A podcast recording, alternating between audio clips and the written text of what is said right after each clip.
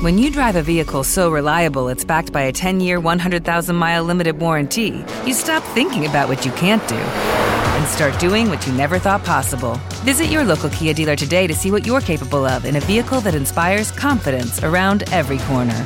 Kia, movement that inspires. Call 800 333 4KIA for details. Always drive safely. Limited inventory available. Warranties include 10 year 100,000 mile powertrain and 5 year 60,000 mile basic. Warranties are limited. See retailer for details.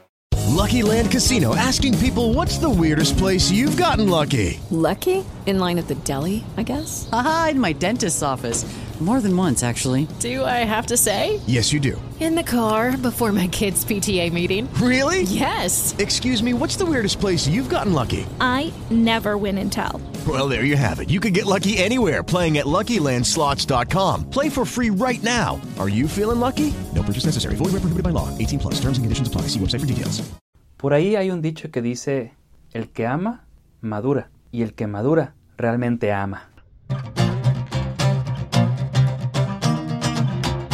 Bienvenido, bienvenida al podcast Provocando Vida.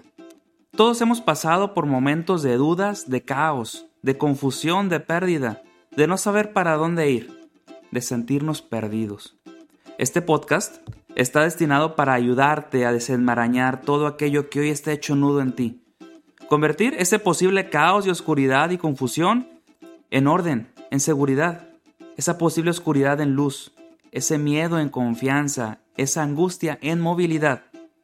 Soy tu amigo Pepe Campos, filósofo y coach existencial, con experiencia de más de 20 años en acompañamiento de personas y que ha vivido en carne propia los procesos de cambio, de pérdidas y reconstrucción de la propia vida. Quiero ofrecerte en este espacio mi experiencia, así como la de muchos otros autores y personas que han vivido y enfrentado los cambios de la vida de una manera admirable, para que te inspire y así te decidas de una vez por todas a tomar tu vida en tus manos y ser desde ahora un nuevo provocador de vida. Así que, arrancamos.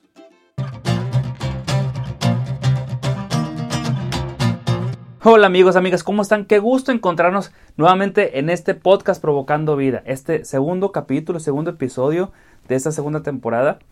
Es un gusto estar contigo compartiendo este espacio. El próximo domingo, 14 de febrero, celebramos el Día del Amor y la Amistad. Y creo que es un buen motivo para hablar acerca del amor, porque es un tema que para muchos, de una u otra manera, nos interpela y hasta de una manera nos, nos toca el corazón. Porque toda nuestra vida está bañada de amor, está bañada de esta palabra que para muchos es muy melosa, ¿no? Muy melosa hablar del amor, pero al final de cuentas habla de la relación, habla de las parejas, habla de la relación entre familia, entre padre e hijo, habla de la relación entre amigos. El amor se manifiesta y se expresa de muchas maneras. No solamente es una relación de pareja, sino es una relación, una relación que tengo con alguien que me toca la vida, alguien que me afecta. Y al afectar no hablo que me, me, lastima, sino que toca mi vida. El amor entonces es una expresión de la madurez de la persona humana. El amor es algo con lo cual no podemos vivir sin él. Porque fíjate, un bebé que nace, ¿de qué se alimenta? Obviamente del de alimento, de la comida que le da mamá y demás, pero lo que más se alimenta, lo que más hace crecer un niño, lo que más hace crecer fuerte, fortificado, confiado, es el amor que recibe de mamá y de papá en casa. A esto le llamamos la seguridad afectiva básica. Y por eso hoy quiero platicar contigo un poquito acerca de esto del amor. Quiero platicar un poquito acerca del por qué muchas veces se nos dificulta amar. O peor aún, alguien que yo amo o alguien a quien quiero mucho, ¿por qué fregados los lastimo tanto? ¿Por qué no puedo estar bien con la persona que yo quiero? ¿Por qué hay tantos problemas alrededor si se supone que nos queremos? ¿Por qué nos lastimamos tanto? ¿No te has dado cuenta que muchas veces a la persona que más quieres es a la persona que más lastimas? O a la persona, la persona que más quieres es la persona de la cual más heridas has recibido.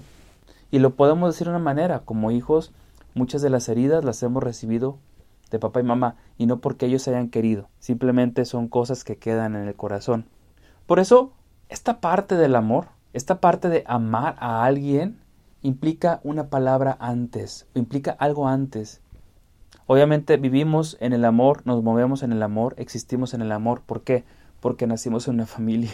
Porque nacimos en una familia en donde nos enseñaron a amar de una manera muy particular, ¿no? Pero fíjate una cosa, el amor implica madurez.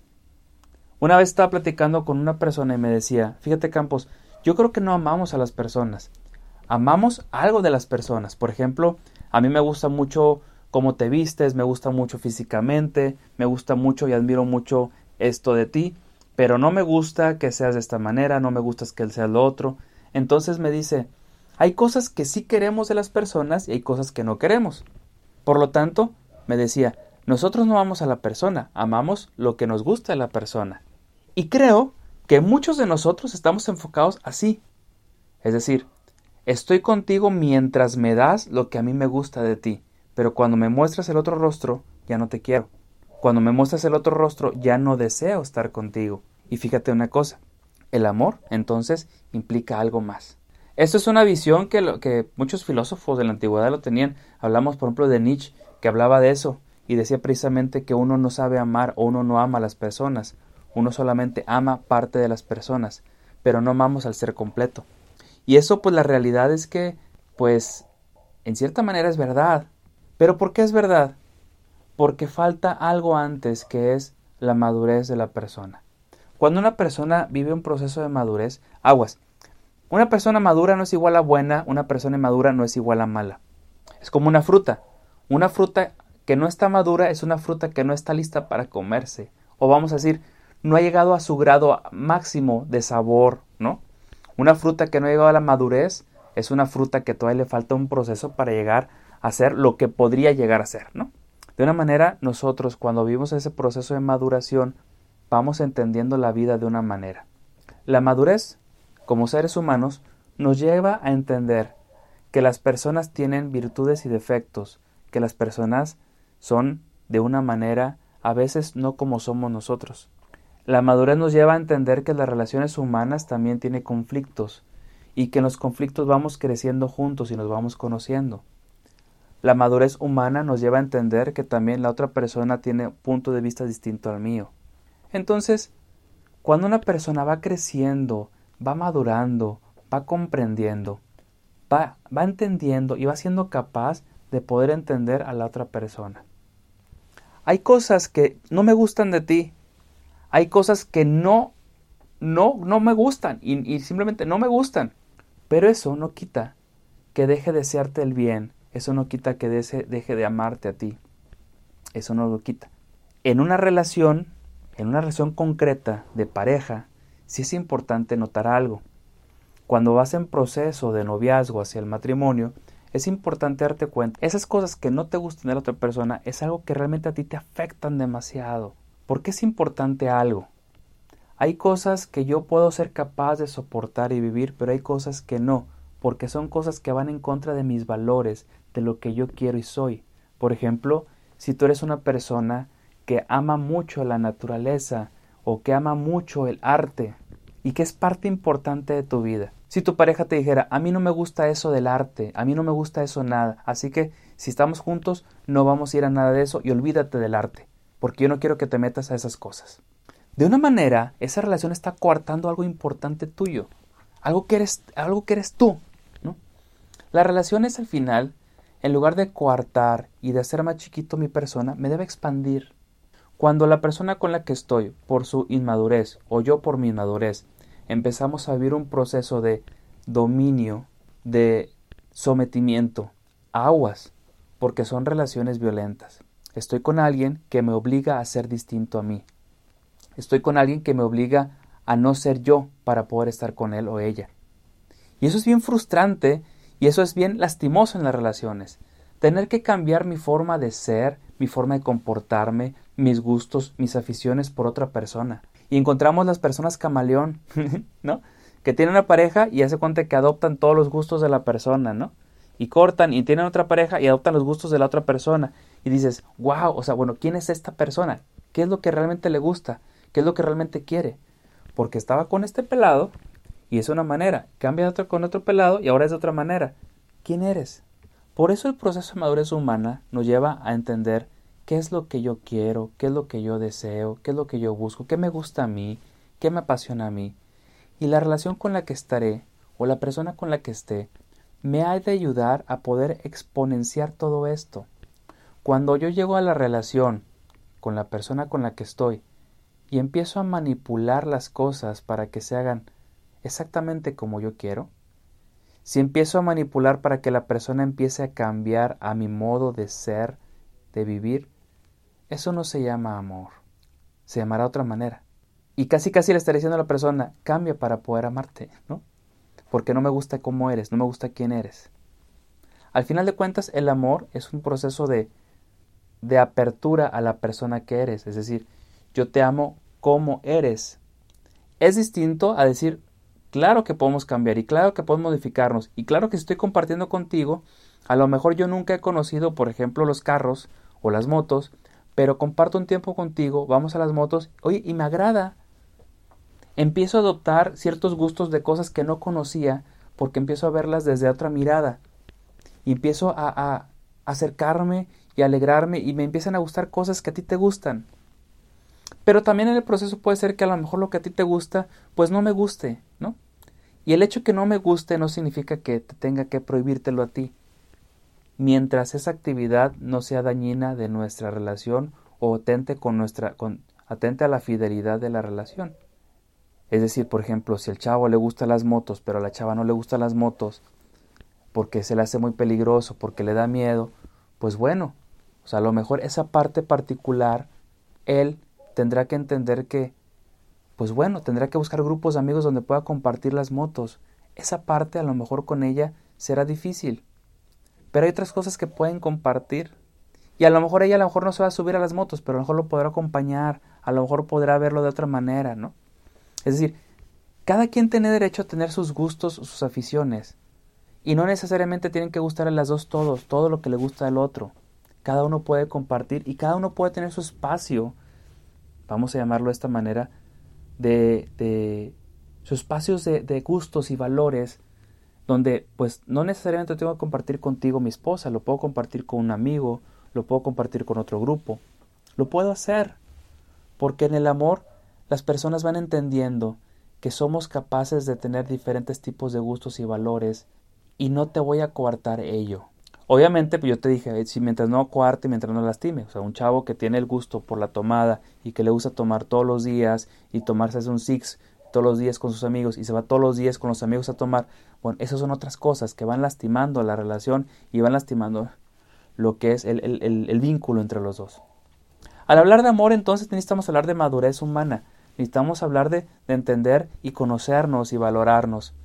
Porque cuando ni siquiera yo sé qué es lo que quiero, ni siquiera yo sé qué es lo que me gusta, qué no me gusta, me voy a empezar a ser una persona camaleónica, es decir, que empezaré a ser lo que mi pareja quiere que yo sea, porque yo no tengo una identidad propia, ¿no? Ese es un proceso de madurez que tenemos que vivir. Autodescubrirte qué es lo que quieres, qué es lo que no quieres, a dónde vas, qué vas, qué quieres en la vida, cómo la quieres vivir.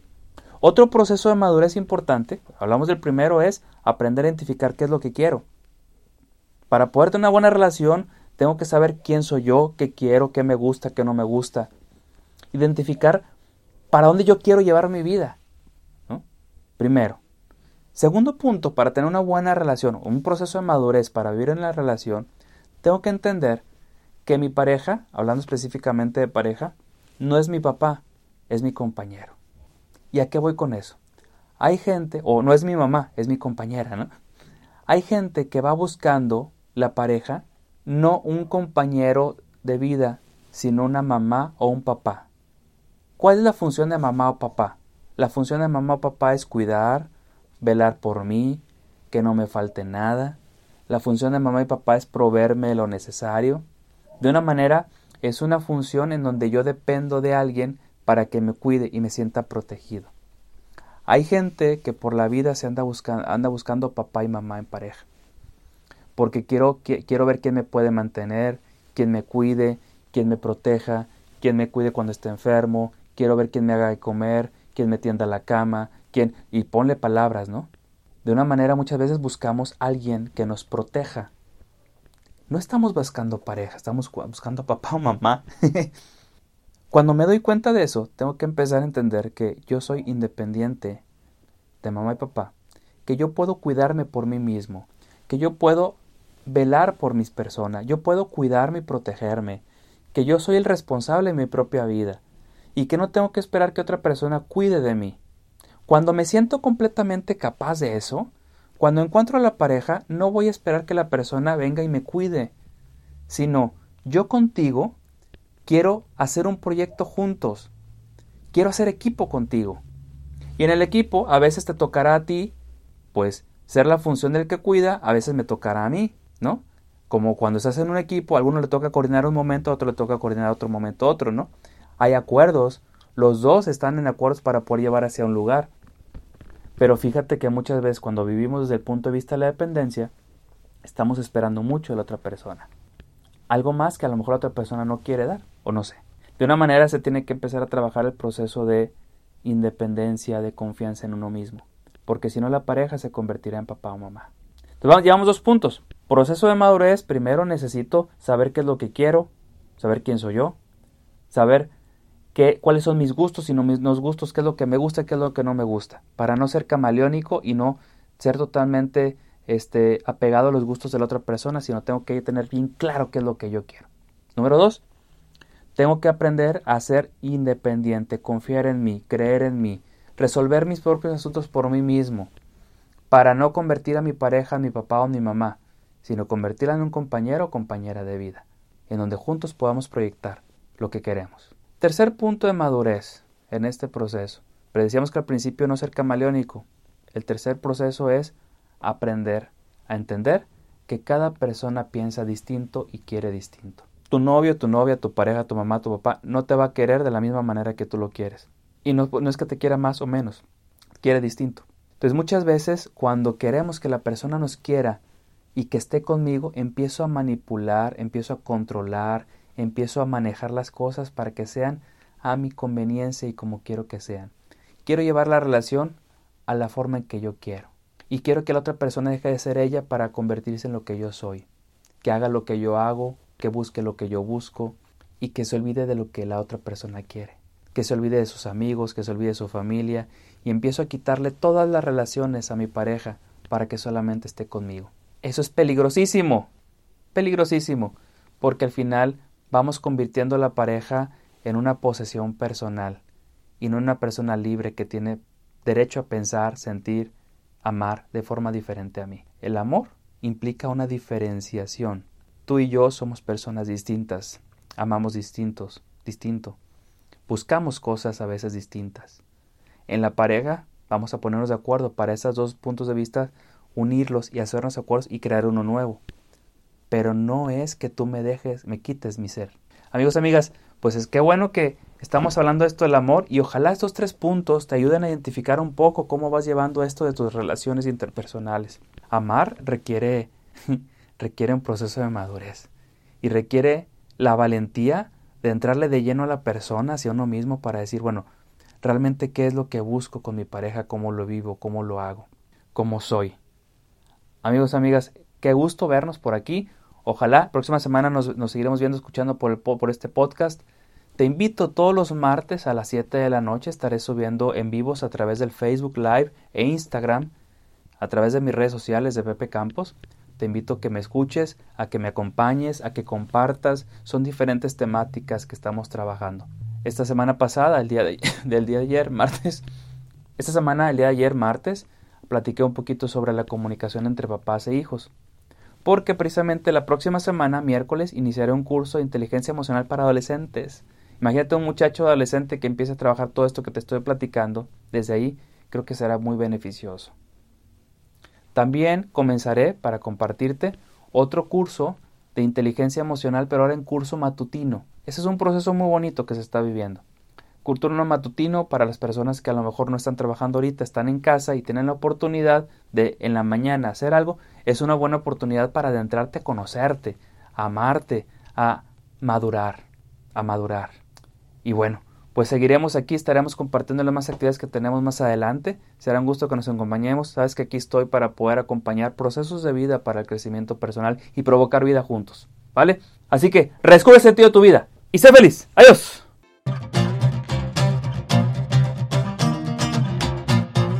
Step into the world of power, loyalty, and luck. I'm gonna make him an offer he can't refuse. With family, cannolis, and spins mean everything. Now, you wanna get mixed up in the family business. Introducing The Godfather at ChumbaCasino.com. Test your luck in the shadowy world of The Godfather slot. Someday, I will call upon you to do a service for me. Play The Godfather now at ChumbaCasino.com. Welcome to the family. VGW Group. No purchase necessary. Void where prohibited by law. See terms and conditions. 18 plus.